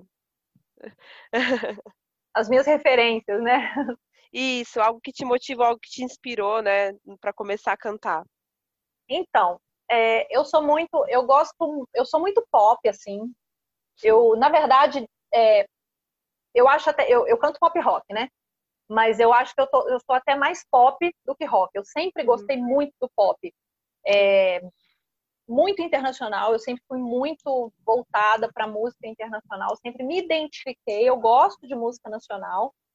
É, podem me massacrar, quem quiser me massacrar pode, porque assim, tem gente que fala, né? Ah, está desvalorizando a música nacional. Não, de forma alguma. Eu amo música nacional, tem muitos artistas que eu admiro muito.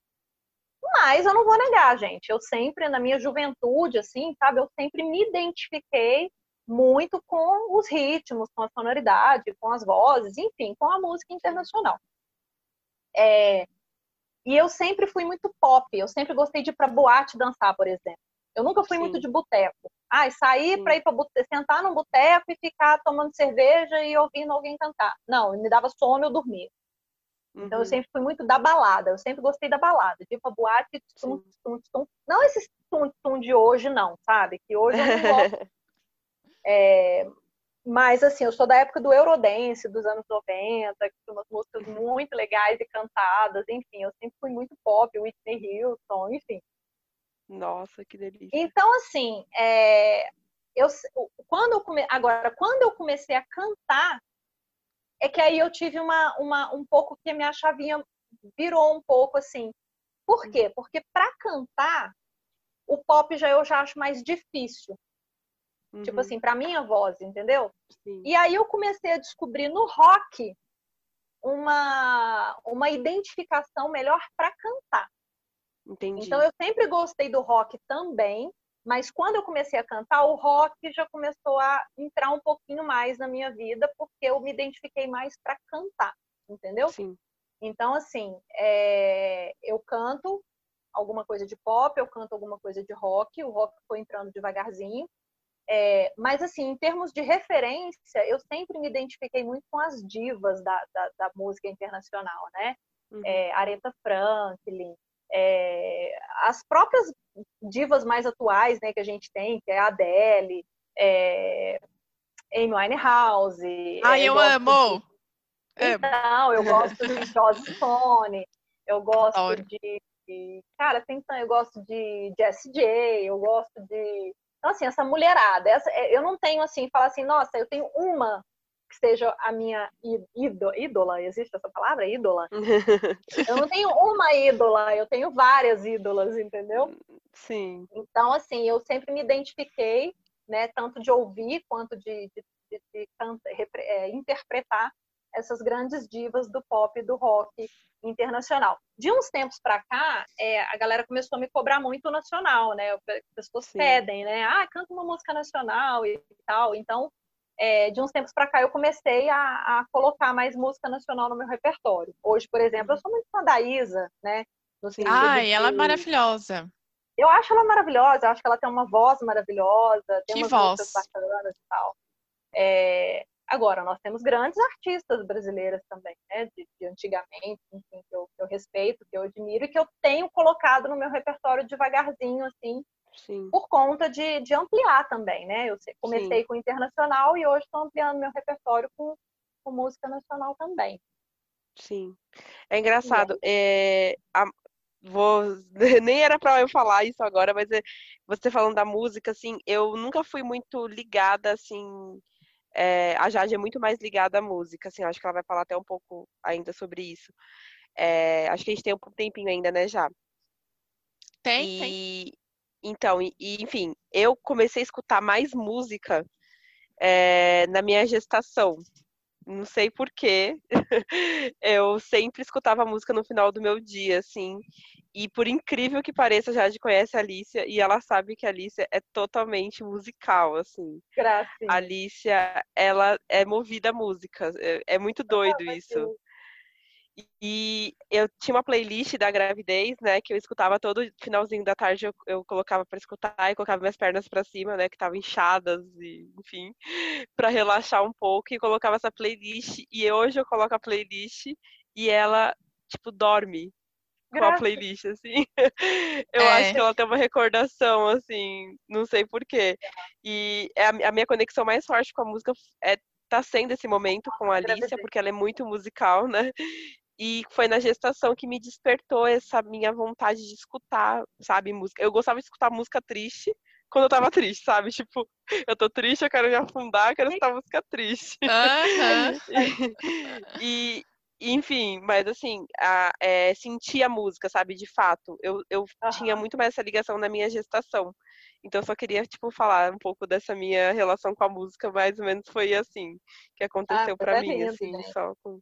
Eu não, eu, música para mim é música é o que me emociona, é o que me move, assim, sabe? Arrepia, né? É o que é o que me arrepia, é o que toca o meu coração me deixar feliz é sentar para assistir The Voice. Nossa, às, vezes eu, às vezes eu ponho no YouTube, fico assistindo The Voice de, de N países, de, de N épocas. É o meu programa favorito, assim. Não só The Voice, né? Tem outros também, American Got Talent, Ídolos, Idols, né? Enfim, eu adoro. É uma coisa que me alimenta a minha alma, é música. Ouvir música para mim é um alimento. Eu também. Exatamente isso, é um alimento. Nossa. Meu Spotify tem umas 20 playlists, que é playlist para tudo que você possa imaginar. é, nos meus momentos mais difíceis, assim, subjetivamente, de, de momentos de depressão, enfim, eu criei uma playlist e foi isso que me ajudou na maior parte dos dias, que é a minha playlist para dias azuis. Que, oh. que eram músicas assim com que eu, eu selecionei com uma letra é legal, assim, sabe? Uma letra que me motivava, inspiradora, uhum. inspiradora enfim. E a, a, minha relação com a música é parecida com a Fê, assim, que ela falou uhum. da Alicia, da gestação. A minha mãe fazia isso comigo. Ela uhum. colocava Beatles para eu ouvir. E o que, que aconteceu? Cresceu uma pessoa viciada em Beatles. Ai, que delícia! Porque é, é uma música muito nossa, inconsciente, da minha linguagem inconsciente mesmo. Tanto que uhum. quando eu também tô mal, eu ai. Tem uma memória afetiva, né? Muito. É, eu tô mal. É, tira e queda, eu coloco e eu fico bem, Já resolve. sabe? Já resolve. O meu pai, o meu pai, ele é músico e ele é da bossa nova, então ouvir bossa nova também tem uma um quê assim consciente pra mim, daquelas lembranças de quando eu era pequena, ia no barzinho com Aham. ele. É, é muito gostoso, assim, é o meu alimento também. Que, ó, por isso que até em- empolgo aqui, né? Falou É. de música. O meu irmão também foi músico, né? Na verdade, ele cantava também na adolescência dele. Então, eu já tinha um certo contato, assim, com palco, né? Ele também tinha banda de rock, né? Então, eu era pequena. Meu irmão é nove anos mais velho que eu. Então, tipo, se ele tinha 20 anos na época que ele cantava, 18, 20 anos, eu tinha 10, né? Por aí. 10 anos, 11 anos, eu já, já tinha esse contato com palco, com banda, enfim, já ficava olhando e aquilo já me já me despertava, assim, sabe? Aquela coisa, assim, eu já ficava vidrada, assim, eu via aquelas coisas todas, ai, meu Deus, que delícia e tal. Então tem essa relação antiga também. Ah, e uma coisa que eu esqueci de falar, mas eu lembrei agora, vou só para para não para não passar batido, né? Porque já que eu contei minha vida inteira aqui, não posso passar batido. Eu tive Vamos um lá. programa de rádio também. Tive um programa de Nossa, rádio nossa. também em, Eita, mais uma em coisa. Uberaba. É, em Uberaba, depois que eu me casei, deve ter uns três anos isso. É, de, de três, é, de dois para três anos. Eu tive um programa de rádio que se chamava 1900 Bolinhas, porque eu só tocava música velha. Meu, que demais! Que É, demais. era só clássico, era só clássicos do rock, do pop. Que E era legal, muito legal. E aí então, eu tocava as músicas e falava também curiosidades, eu tinha um conteúdo de, de- de curiosidade dos músicos, das bandas, dos acontecimentos, enfim. Mas era só, só clássico, era show de bola. Que legal. Nossa. Não, adorei, gente. Vai caber na, na, na, na legenda, será? Tudo isso? Acho que Vai, não. Com vai, certeza. Maravilhoso. Confio, confio no poder de síntese de vocês. Bom, por mim, gente, ficava falando aqui por muito mais tempo. A- eu e a Fê, a gente se empolga, né, Nossa. Fê? Dos Meu podcasts, Deus, tudo. deixar. Se Ah, deixar. demais. Mas bom estamos demais, chegando ao pensar. fim. Com muita dor do coração. Muita. E eu bom, adorei, tô feliz. É, eu queria agradecer, né, você. Agradecer muito a Fê. Muito, muito Eu que mesmo. agradeço, gente. Eu que agradeço. Adorei esse episódio, gente. Você é uma inspiração. Não tem como Ah, não obrigada. ser. Meu, eu amei, assim, arrepiei. Era aquilo que eu precisava ouvir. Eu e a Fê, a gente precisava ouvir, assim, do tanto do Sim. podcast quanto de tudo na vida, né? Que a gente tá nesse momento. É, a, a Fê, um dia, antes da gente fazer o podcast, uma frase que ela me disse que vai ficar marcado para todo sempre, assim. Eu, eu falei até para minha analista e ela deu risada também. A Fernanda, Jade, eu preciso descobrir quem sou eu na fila da vida. Isso que a gente está tentando fazer. A gente está tentando descobrir quem somos nós na fila da vida. E a gente não precisa ser uma coisa só, né? Isso é legal De de, jeito nenhum. De, jeito nenhum, relembrar. É Não, verdade. e o tanto que é bom quando você resolve fazer uma coisa nova, ou quando você descobre um novo talento. Isso dá um fôlego na vida da gente. É verdade. Isso dá um gás, né? Igual eu falei pra vocês, que eu acabei de me formar DJ, por quê? Porque simplesmente porque enquanto cantora, vocês estão aí, gente? Sumiu a imagem de vocês aqui Sim. pra mim. Eu tô aqui. Ah, Sim. tá. Sumiu? Voltamos. É, dá tempo? Dá- tem mais 30 segundos aí? Pode falar. Tem. Pode falar. É, porque enquanto cantora, ano, ano retrasado, ou dois, dois, três anos atrás, um amigo meu, DJ, ele tinha um projeto de, uma, de live, né? Que é DJ com cantor, né? E aí ele, ele tinha se separado da menina que fazia com ele as lives e ele tinha umas agendas que ele precisava cumprir. E aí ele me chamou para fazer. Ele falou, Fê, eu tenho três datas que eu preciso cumprir e a cantora não vai poder fazer comigo e tal. Você quer fazer? Eu falei, cara, eu nunca fiz isso, para variar, né? Mais uma coisa que eu nunca, porque na minha vida sempre aparecem umas coisas que eu nunca fiz e aparece assim, plá, cai no meu colo, eu tenho que fazer. Aí ele falou, você quer fazer e tal? Eu falei, quero. E aí eu fui fazer essas três datas. Duas delas foram assim fantásticas, coisas que eu não, coisa que eu nunca tinha vivido, que super me levou no meu passado. Vocês lembram que eu falei que eu era da balada, né? Que eu era da boate, Sim. eu era do tum, tum. Sim. E aí eu fui fazer essas lives com ele. Uma foi um, um Réveillon em Maringá, no Paraná. E foi assim, mágico, porque era, era, era balada, era DJ, era música, som alto, era tudo aquilo que eu vivi na minha adolescência, assim, que eu amava, Sim. né? E aí eu fiz com ele. E uma segunda data muito importante que eu fiz com ele foi um carnaval em Búzios. Pensa cantando Nossa, com uma delícia. galera, assim, música eletrônica. E aí o bichinho da música, assim, a música eletrônica eu já amo, né? Mas assim, aquela coisa da live me picou, né? Aí Nossa. eu tenho eu tenho algumas referências de, de algumas cantoras que são DJs, né? Que tocam e cantam, né? Porque o que, o que eu fiz com ele, eu posso fazer sozinho, eu posso tocar e cantar, né? Sim. E aí eu falei, por que não? Mais uma coisa, né, no meu currículo. Eu falei, por que não? De repente eu posso também aprender a discotecar e fazer Pronto. live eu comigo mesma, né? E aí eu falei, por que não? Peguei a minha cara de pau e falei, vou fazer um curso de DJ. E eu já fiz dois, na verdade. E só não comecei ainda por conta de pandemia. Eu só não comecei ainda por conta de pandemia, mas é mais um projetinho que tá aí na agulha. Sim, Perfeito. Adorei. perfeito. É isso. Aí daqui uns dias eu invento mais algumas coisas, aí a gente conversa de novo. Vai ter que chamar de novo. Sim. Não, tem muita coisa ainda. Arte para não morrer da verdade, né? né? Exatamente. E é isso, meninas. Acho que agora acabou. Gente, olha, foi demais, sério mesmo, Fernanda. Muito obrigada mesmo. Adorei muitas coisas. Anotei várias coisas aqui. É muito legal isso da gente é, aprender assim com as pessoas. O podcast está sendo muito rico nesse sentido, né, Fê? Sim, De- escutar as histórias e, e de saber também, de se de se ver também nessas histórias, né? De você saber que você tá Muito. sozinha nisso, né?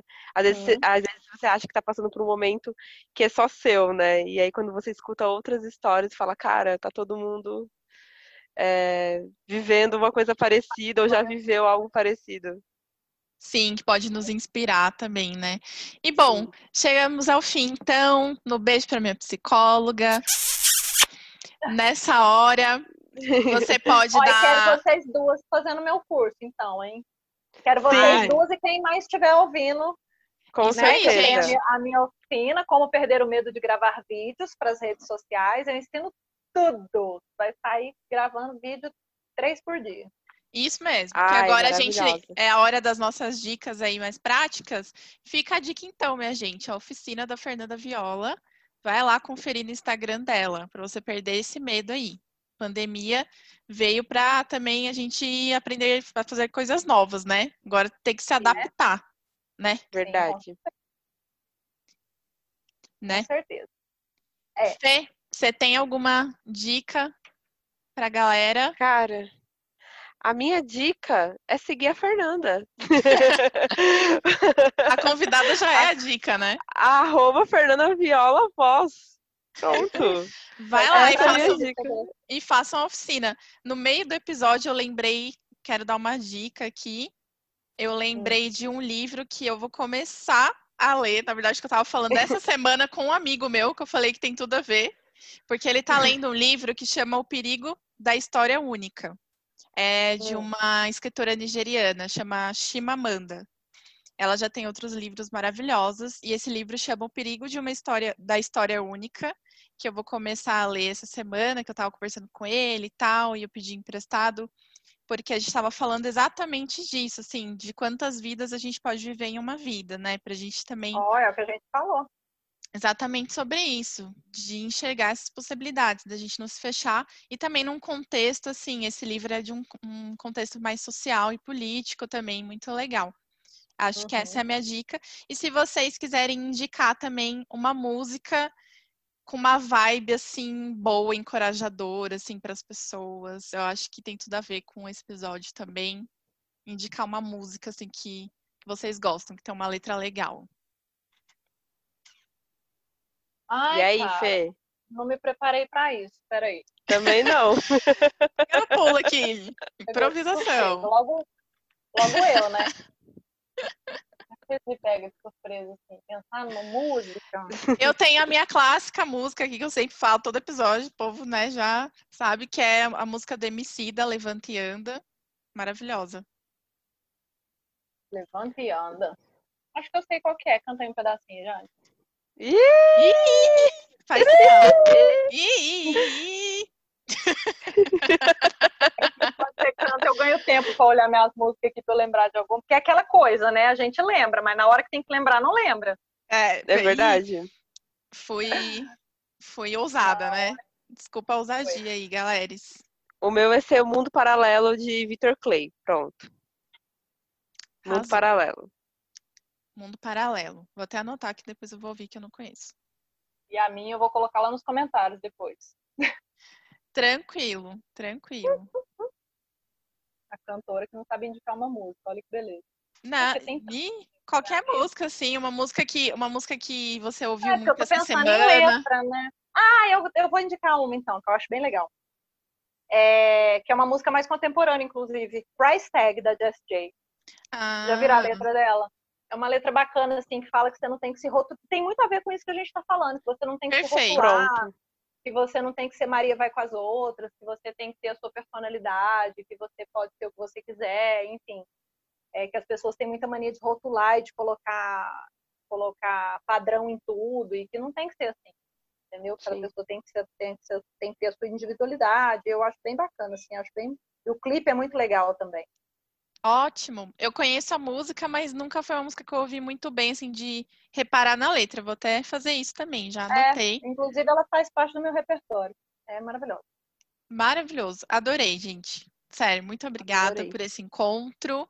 Eu que agradeço. Muito obrigada, muito Fê, por ter aceitado. Imagina, sempre que vocês quiserem, tamo junto para falar de qualquer coisa.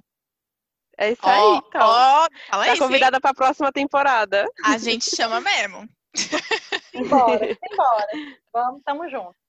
E é isso Obrigada, aí. menina, tô super feliz. Obrigada, gente. Obrigada. Obrigada para você que ouviu até aqui. Um beijo. Beijo para minha psicóloga, beijo para Beijo a todos. psicóloga. Beijo, meninas. Beijo, galera.